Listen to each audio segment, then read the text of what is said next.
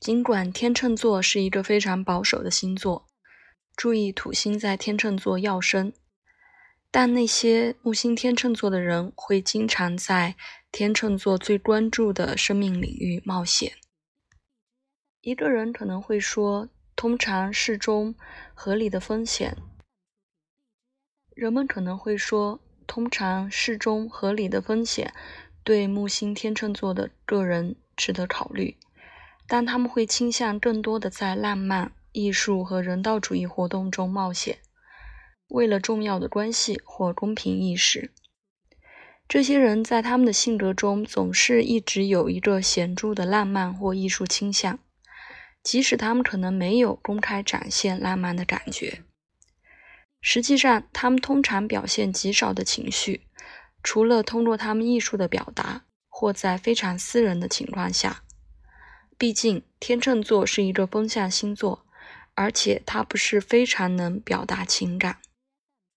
在绝大多数情况下，这些人有一个发展的很好的能力，去强有力的支持一个搭档，在工作、婚姻或商机中。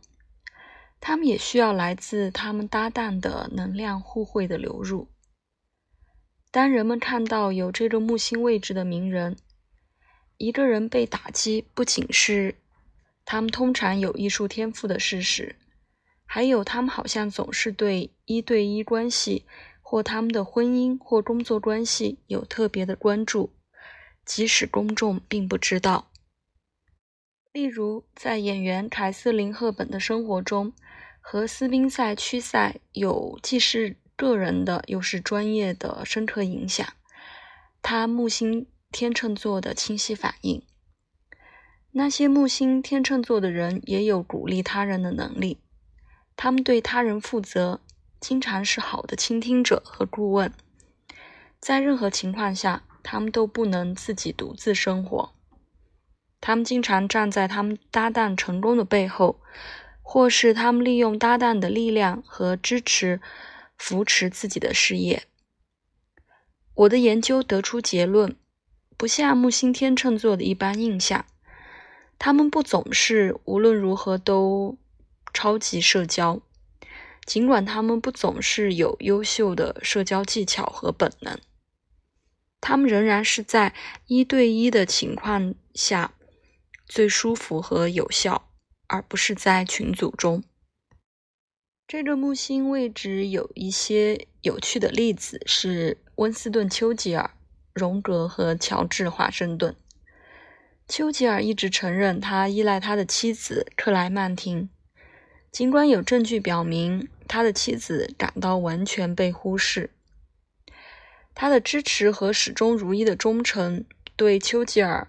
能够去做不可能的战士工作至关重要。丘吉尔还有木星和金星的互融，金星不仅在射手座，而且六分木星天秤。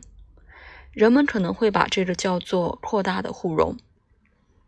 不能否认，诗意的美和他演讲的抑扬顿挫，确实鼓舞了整个自由世界的经典美和理想主义新星的愿景。木星。实际上，近些年变得有名，丘吉尔确实在他的演讲中写了大的段落，让人想起古典史诗中的诗句。除此之外，他还是一个有天赋的画家，完成了数百幅印象派的油画。乔治·华盛顿在第三章讨论过，这部分涉及木星天秤座会被再提及。但肯定他是民主和社会公平最早的拥护者，正如他经常的敌人约翰·亚当斯说的：“他从各个方面和法官那里寻找的信息，比任何我认识的人都更独立。”这似乎是木星天秤座的完美定义。荣格比起参与政治的人，是木星天秤座一种非常不同的表达。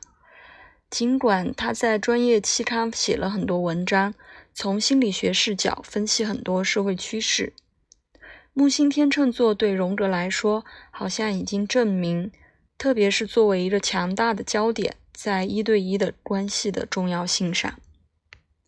他和他妻子艾玛的终身婚姻不仅持续和生了很多孩子，还最终成就了艾玛在原型心理学方面的写作。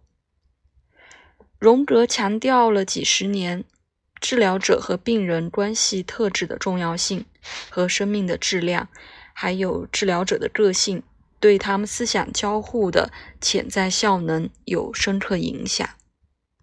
荣格也出版了移情心理的重要著作，研究关注病人自然倾向，朝着突出不同的价值观和印象的重要性和结果。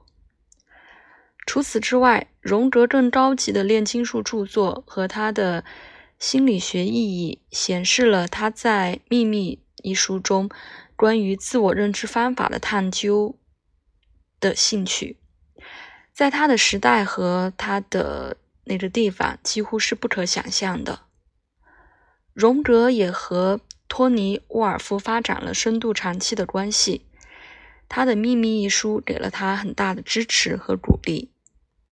总之，那些木星天秤座的人，当他们建立关系，帮助他们的工作朝着明确的目标和未来的方向，他们在心理上和物质上会健康成长。